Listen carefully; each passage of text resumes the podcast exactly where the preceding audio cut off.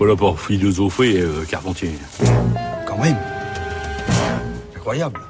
Bonjour Anastasia. Bonjour Adèle. Bonjour à tous. La semaine dernière était celle pour le président de la République d'une, je cite, itinérance mémorielle dans le cadre du centenaire du 11 novembre 1918, c'est-à-dire de l'armistice qui a mis fin à la Première Guerre mondiale. Derrière cette expression étrange, qui rappelle le jargon des médecins de Molière ou ceux de certains textes programmatiques des spécialistes modernes de la pédagogie, se cache l'idée d'une sorte de Tour de France, notamment du nord-est de celle-ci, ponctuée par un ensemble de cérémonies commémoratives.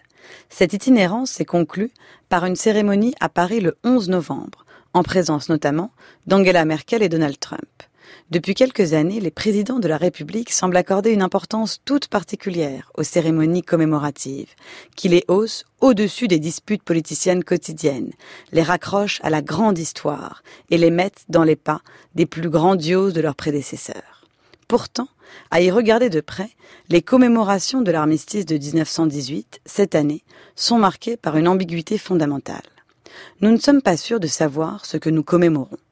Que commémorer d'ailleurs de la guerre de 14-18 Faut-il commémorer la défense nationale, le sacrifice héroïque de nos soldats, ce qu'à l'époque on appelait la revanche des poilus contre les boches? Mais comment le faire alors qu'on pense désormais que la Grande Guerre avait quelque chose d'absurde, qu'elle n'était qu'une gigantesque boucherie, que la réconciliation avec l'Allemagne est plus belle que la rivalité, que la France a utilisé les troupes venues de ses colonies comme chair à canon? Mais si l'on pense vraiment tout cela, alors pourquoi commémorer? Pourquoi la France a-t-elle mené cette guerre? Toutes ces confusions viennent sans doute du fait que quelque part vers la fin du XXe siècle, nous sommes passés de l'histoire à la mémoire deux livres très différents, avaient très bien enregistré cette mutation. Le recueil collectif Les lieux de mémoire, dirigé par l'historien Pierre Nora, est paru entre 1984 et 1992, et le livre de Paul Ricoeur, La mémoire, l'histoire, l'oubli, paru en 2000. Comment Pierre Nora lui-même comprenait-il le passage de l'histoire à la mémoire qu'il décrivait en même temps qu'il l'accomplissait?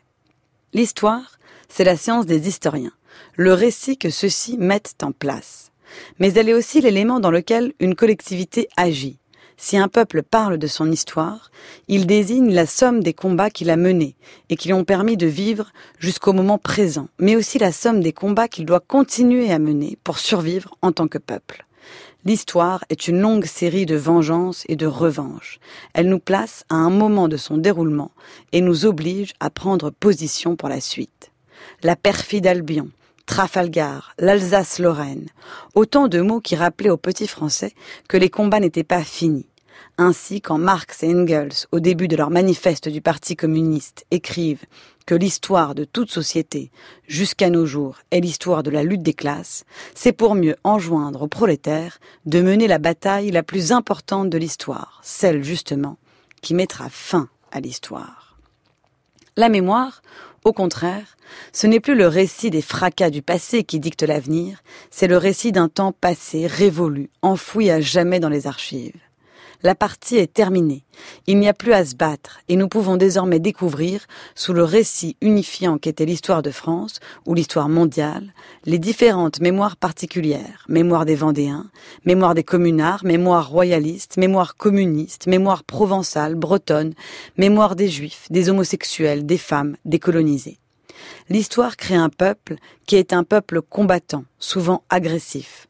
La mémoire insiste au contraire sur les groupes au sein d'un peuple, sur les traumatismes qu'ils ont vécus et qui sont aussi les nôtres. L'histoire parle de héros, la mémoire de victimes. De là vient une autre confusion. Les mémoires s'entrechoquent, échangent en fonction du moment. Car qui dit mémoire dit trou de mémoire. Dans son ouvrage La mémoire, l'histoire, l'oubli, Ricoeur distinguait trois différentes formes de ce qu'il appelait l'abus de mémoire. La mémoire empêchée, la mémoire manipulée et la mémoire abusivement commandée. Nous connaissons bien en France ce sujet, quand nous pensons aux différentes façons qu'on a eu d'aborder la mémoire de la Seconde Guerre mondiale depuis 1945. Le mythe gaulo-communiste, selon lequel tout le peuple français avait été résistant, dont une illustration pourrait être le discours épique de Malraux pour l'entrée des cendres de Jean Moulin au Panthéon, puis la sortie du film Le chagrin et la pitié et des ouvrages de Paxton, redécouverte progressive de la collaboration, des persécutions raciales, jusqu'au discours du Valdiv de Jacques Chirac en 1995. Il n'est pas improbable que notre mémoire de l'événement continue d'évoluer avec le temps. Toutes ces questions, on ne peut pas s'empêcher de penser que l'actuel président de la République les a bien en tête. Car quand Ricoeur écrivait La mémoire, l'histoire et l'oubli, il était aidé par un jeune homme qui n'était autre qu'Emmanuel Macron. Merci beaucoup Anastasia, votre chronique est à réécouter en ligne sur le site du journal de la philo.